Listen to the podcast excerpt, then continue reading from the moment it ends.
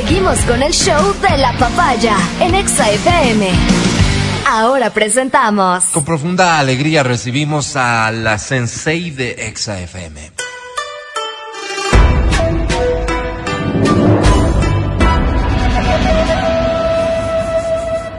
Ella es Verónica Rosero.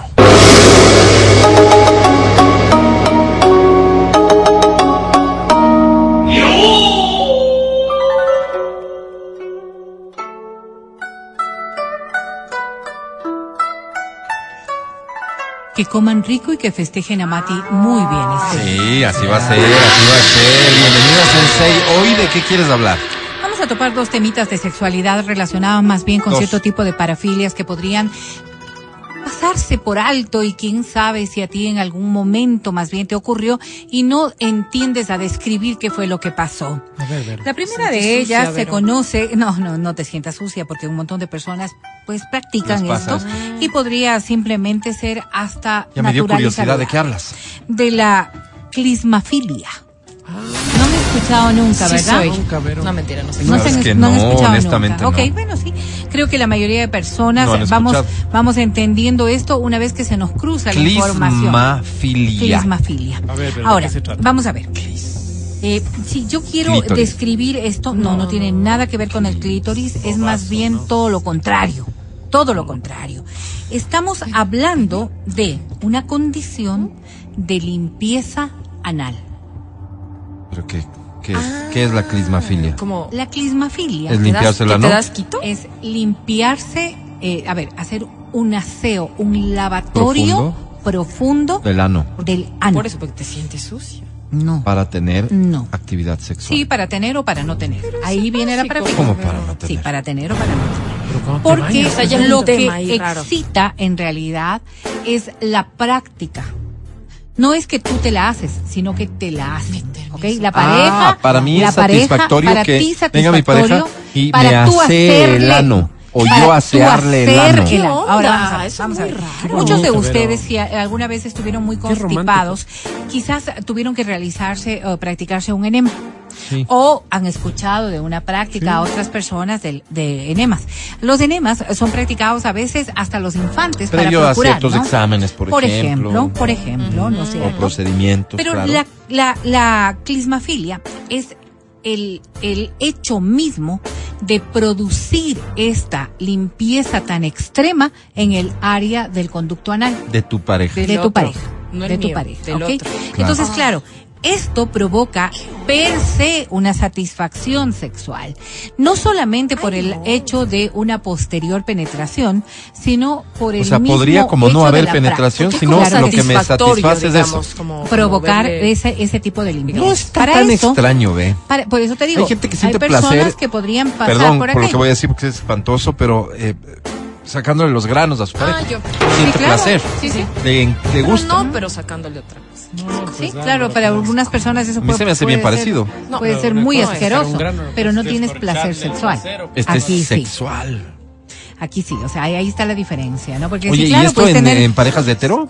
en parejas de hetero, en parejas de Pero de todo ser más común en parejas no, no, homosexuales. no, no, no, para nada. Esto, De las parafilias, gays. las parafilias tienen, Ay, el que tienen nunca que ver, lavado el ano. ¡Ay, basta! tienen que ver eh, con todo tipo de personas, con todo tipo de a personas, porque que no no es, lavado el ano. no tiene que ver con una práctica homo, sino más bien con una práctica que, que está ligada precisamente a una relación anal. Pero este lavado literal es así como me estás contando con todas las de ley Profundo. tipo ah, Profundo. así como es ustedes Del conducto anal. Porque del se acuerdan que yo les contaba que un amigo mío se lavaba con una botella, se introducía la botella, una botella así de Y agua. aplastaba el agua. y claro, y aplastaba. Eso y es un enema. Ya, pero eso también entraría dentro de, ¿verdad? Pero Si obvio, tu está- pareja está se- alabando. si es que Ya. tiene satisfacción sexual con ello.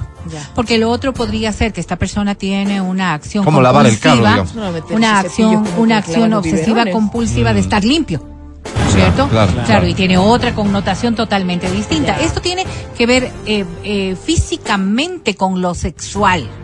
Entonces, claro, hay muchas personas que antes, sobre todo, utilizaban, por ejemplo, los lavados vaginales, que es más o menos realizar La lo mismo. que. No, no, no.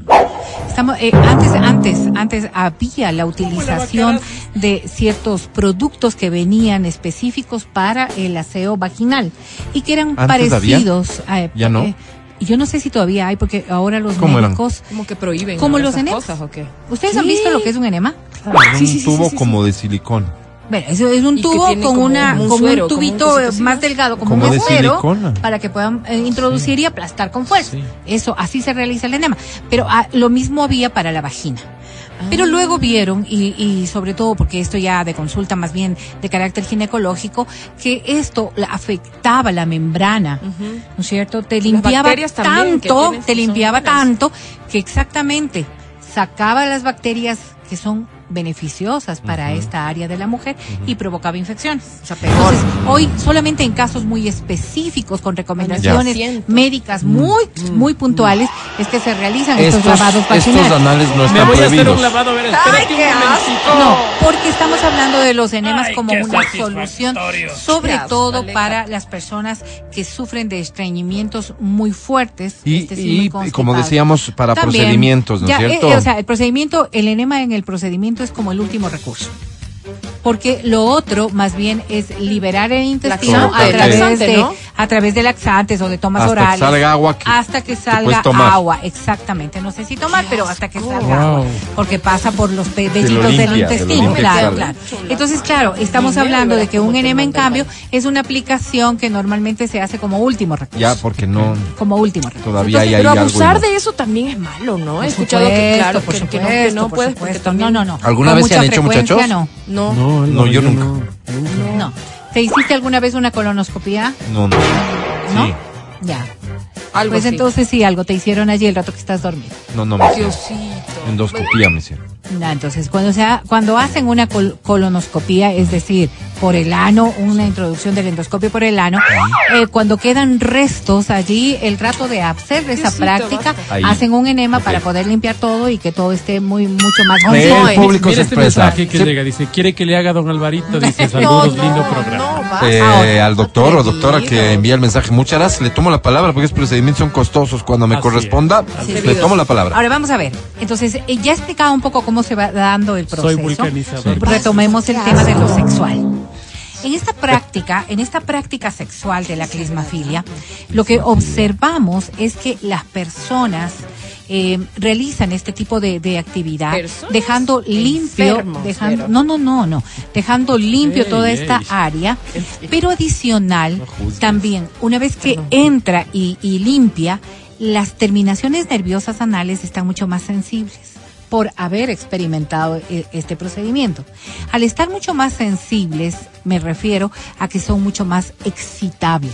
Ok. ¿ok? Entonces, practicado aquello, la clismafilia relata también la posibilidad de introducir cánulos, de introducir perillas, de introducir cosas que están diseñadas para esta área, por favor. Estamos hablando de juegos sexuales con juguetes sexuales que son acordes a esta área para poder experimentar de mejor manera el placer del sexo. Se potencia el placer, básicamente. Exactamente. ¿A De qué eso costo, estamos Vero, hablando. pero? ¿A qué costo? Bueno, va- a ver. Digo, no. una de las cosas más claras es que solamente metido, no. eh, el esfínter anal es el que provoca dolor. El esfínter. El esfínter anal. Una vez que pasa el esfínter anal, el esfínter anal, una vez que pasa el esfínter anal, Ah. eh, el canal del recto Ya es- que Ya está lleno de terminaciones. nerviosas que no provocan dolor. Por eso es que aún, aún cuando tú colocas un supositorio o un óvulo anal en determinadas condiciones, hay que pasar cierta área y ya no sientes dolor. Ya, y ya no sientes dolor. Tanto así que cuando se les practicaba a los niños, por ejemplo, ¿no es Sí. cierto? Eh, las calitas de glicerina para provocar cuando están muy estreñidos o las de bajar la temperatura, temperatura, sí. ¿no es cierto? Había que introducir un poco más allá de la Claro, esfínter, dejar de la adentro. parte, de la parte, de la parte en donde está muy cerrada para que no sienta dolor y para que no provoque ningún tipo de dolor. Lo mismo ocurre con el conducto vaginal. Por eso es que en la práctica, cuando se utiliza, por ejemplo, un tampón en, en el periodo menstrual, si está colocado, mal colocado, hacia el extremo, va a sentir dolor y molestia. Sí, Mientras sea- que si está en el área de adentro, no siente ningún dolor. Perdón lo básico de mi inquietud, pero lo que me estás diciendo es que siempre hay dolor entonces por el ano. Siempre hay dolor. Siempre hay dolor. Eh, eh, a ver, el relajamiento del esfínter anal es una práctica que requiere lubricación. ¿En serio? ¿Ok? Ese es que requiere artificial, juego, no- sí, claro, sí. que requiere juego previo, para que ese dolor sea reemplazado por el proceso de excitación y no sea tan ¿Y a molesto. qué me sugiere jugar? Dice este mensaje. Onta bebé. Cada cual sabe. Cada cual sabe lo que es. Entonces esto significa, esto significa, clister, clister Atracción. significa enema. Y como todos sabemos, filia, amor en un concepto más generalizado, Claro, ¿no es bonito, cierto? Entonces bonito. es un ah, enema de amor, más o menos El desde lo que, lo que se va a determinar esta clisma. no se deja meter ¿no es eso, pues? Siempre acomodan las cosas para que se romántica que. Perdón. La limpieza del canal, eh, del canal este, ¿no es cierto? del canal colónico, del canal mucho. colónico, sí debe ser hecha con mucha prudencia. Mm. Y con esto termino, Álvaro, porque sí puedes lastimar esta área. Esta área, más allá de tener muchas terminaciones nerviosas, tiene una membrana de fácil, de fácil, eh, de lastimarse Sensible. fácil, de lastimarse De fácil. fácil lastimar. Por eso es que en muchas ocasiones, no por este tipo de cosas, sino porque no tienes un- unas heces blandas, provocas fisuras anales. ¿Ok? Entonces sí hay que tener mucho cuidado con, con lo que vas a introducir, cómo lo vas a hacer. Por eso decía yo, la, la utilización de lubricantes es sumamente importante porque las, las fisuras anales son muy complicadas, o sea, más bien, son muy comunes, son muy comunes pero eh, provocan infecciones cuando no son atendidas adecuadamente. entiendo. Ok, ahora, vamos a otra práctica, porque yo les decía Otra dos práctica. tipos de, de- Ya, esta se acabó. ¿Esta se Sí. llamaba? Sí, sí, sí, sí, sí, la clismafilia. Clismafilia, Ahora, ya sabes lo que es la clismafilia. Vamos a ir, vámonos al bondage. El bondage. El sí, bondage. es conocido. Sí, Que te- porque te quizás tú, Bondage, exacto, porque quizás tú cuando fu- fuiste a ver la película de las 50 sombras de Grey, de Grey, eh, viste mucho esta práctica y quizás ¿no?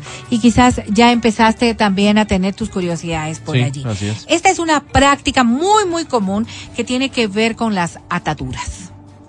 Entonces las ataduras pueden ser desde estas eh, esposas con felpita a- hasta qué- sé yo un pañuelo, Cable de hasta luz, Ver. cosas mucho La más de la de la fuertes plancha, ahí bonito. hasta cosas mucho más fuertes. Y las ataduras no necesariamente se restringen, se restringen a atarse las manos. No. Ya. Esta es una práctica que podría ser eh, bien llevada, podría ser muy excitante. ¿Por qué es muy excitante? Porque te permite hacer otras cosas que están relacionadas con la actividad sexual. Una persona que no tiene capacidad de mover sus manos, por ejemplo, es mucho más fácil de excitar. Porque cerebralmente, al estar atado, te sientes mucho más vulnerable. Entonces, al estar vulnerable, tus terminaciones nerviosas se vuelven mucho más a flote. Pero el bondage no necesariamente, de hecho no tiene que ver con los golpes. No, no, No, no. no, guarden eso. No, sé, Ah, ¿no? ¿no? sé por No, qué es están la atadura, ¿no? latigando. La atadura. sé por qué se están latigando. Guárdese la. Pero sí, sí tiene una, más bien, para entenderlo de una manera positiva, tiene Sí. una dimensión artística. Artística, ¿ok? así lo Sí, tiene yo. una dimensión artística. Una dimensión artística en la que puedes utilizar todos los elementos que te sean familiares que no provoquen daño. ¿Ok? Porque lo otro, en cambio, es el sado. Sí. Y el sado, allí sí vemos otro tipo de prácticas, placer utilizando el bondage, que pero... proviene del dolor, del pero, dolor. pero el bondage en sí mismo no, en sí mismo no no. trae dolor. No, no. ok. Estamos utilizando más bien elementos que pueden ser, que pueden ser muy, muy sexuales. Di tú, por ejemplo, un pañuelo de seda, Eh, que, que es un material muy refrescante, muy suave, sí, sí, muy, se utiliza mucho en el ámbito de la sexualidad porque con ello podrías motivar mucho también a las personas a sentir otras sensaciones. Entonces yo decía, esta dimensión artística podría verse también vinculada a la utilización de plumas. ¿Ok?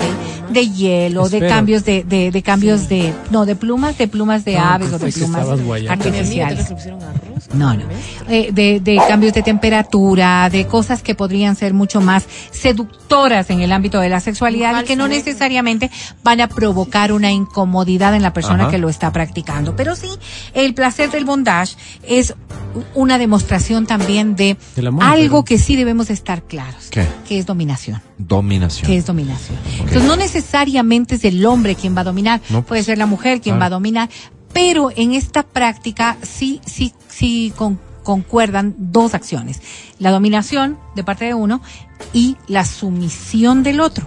Si es que tú eh, concibes esto como una práctica sexual que va a beneficiar, es porque estás acordando los términos de esta dominación y de esta sumisión. Reitero, sin dolor. Ok. Sin dolor. Porque lo otro ya sabemos hacia dónde va. El dolor puede provenir, por ejemplo, de, de amarrarte en posiciones muy Incómodas. complicadas, incómodas. de posiciones muy incómodas, que para ciertas prácticas sexuales, sin entrar en el sadomasoquismo, Ujú. sí son viables. Claro. Porque necesitas tener posturas, posturas eh, en la práctica sexual en donde es difícil que la persona calambre, alguna Sí, cosa por ahí. exactamente permita que haya una penetración si no está atada. La del ¿ok? chancho que saben No, decir. no Claro, sé con cuál las será. manitos así. Ahora, sí es importante que antes de, pues. realizar una práctica de bondage tengas una conversación, matadero, pero- ¿ok? Eso, una eso. conversación. O sea, no es como para No, sorprenderle a la pareja. no, no. Un acuerdo de hasta dónde llegamos, Ok. ¿ok? De palabras que puedan significar pare, Ba- ba- basta, basta. basta, no más, y respetar esos límites, porque ¿Cómo le eh, lo que normalmente ocurre en el ámbito de la sexualidad es que eh, lo que antes se decía, ¿no? El, el no significa sí, eh, y, y- Mm, y no es así, No. porque podrías lastimar, podrías provocar dolor o podrías también lesionar a la persona. Entonces es importante que se establezcan cierto tipo de conceptos previos y que la práctica sea muy rigurosa en el cumplimiento de estos límites. La práctica del bondage es una práctica novedosa que se está utilizando con muchos elementos y que en los sex shops, entiendo, Ajá. encuentras un montón de alternativas confirmo, para poder realizar estas prácticas. Por ejemplo, ¿qué, Alvarito? De todo. ¿Cómo? ¿Cómo Sí, de todo. qué? ¿Cómo de qué? todo, de todo. Ah, Pa- para que ustedes conozcan, esta práctica lleva, lleva realizándose milenios. Y Japón es el país de origen. Las geishas y la práctica sexual en el Japón tenía estas condiciones. En donde habían ataduras, en donde habían este tipo de utilización sin dolor. No estamos hablando del sadomasoquismo, sino que era una práctica de absoluta excitación que se fue que se fue pasando a- a- de una generación a otra en, en- en una enseñanza de lo que implicaba esta, este tipo de prácticas. Pero esto tiene que significar, y póngame atención por favor, Sí, por favor. atención. Ey. placer para ambos. placer. ¿Por qué es tan importante eh, incluir esto?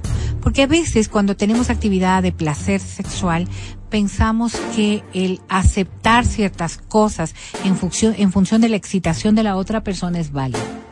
Y puede ser que tú ya cuando estés practicando esto no te lleve a tener ningún tipo de satisfacción. Por eso es tan importante estar claros de a dónde voy a llegar. Por eso es tan, eh, tan importante decir, ok, no más. No estoy excitado. No estoy excitado. No me está llevando a nada. Como y ahorita, entonces allí, ejemplo, basta. Basta. excitado. Poner un límite y decir ya no.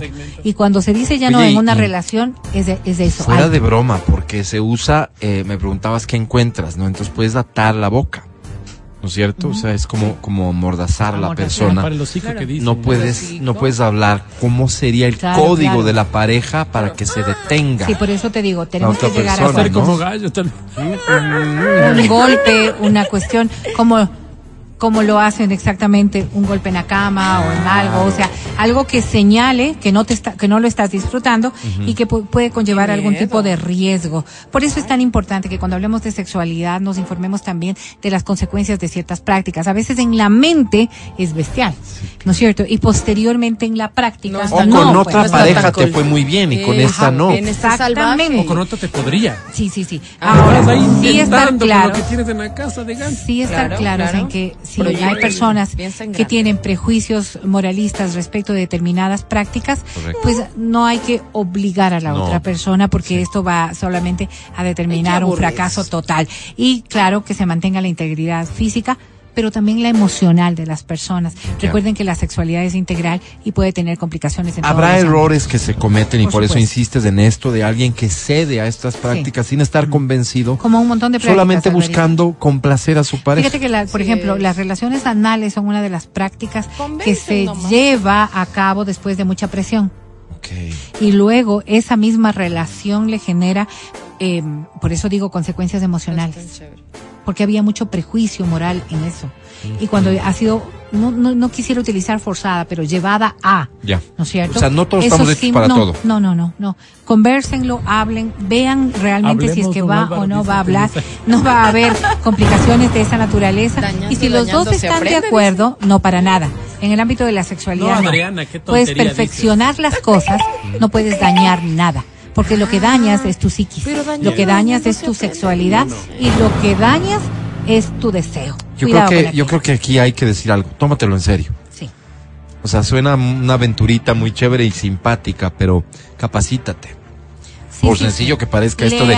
Pero si solo le voy a amarrar a la cama. Es que ya No. ves la película esta de cinco, ya estoy listo. Sí, Voy no. a ser como el señor No, no, No Rey. es así, pero somos muy dados a eso, Yo no ¿no? De Rocky sé. salías boxeador, de Claro. Karate Kid salías karateca. Exactamente. No, pues De las futbolista, 50 de sombras todo. de Grey, no eres no, de- no sales no, un señor, experto no, en no, este no. tipo de prácticas. Tengan cuidado con aquello, pero claro, en las prácticas, en la, eh, sobre todo en los acuerdos, sí pongan sus límites claros, porque lo que sí puede pasar es que en la próxima mejores esos estándares. Bien. No lo dañes. Bien, bien dicho. Mi querida Vero, sexualidad con responsabilidad. Siempre. El podcast del show de la papaya.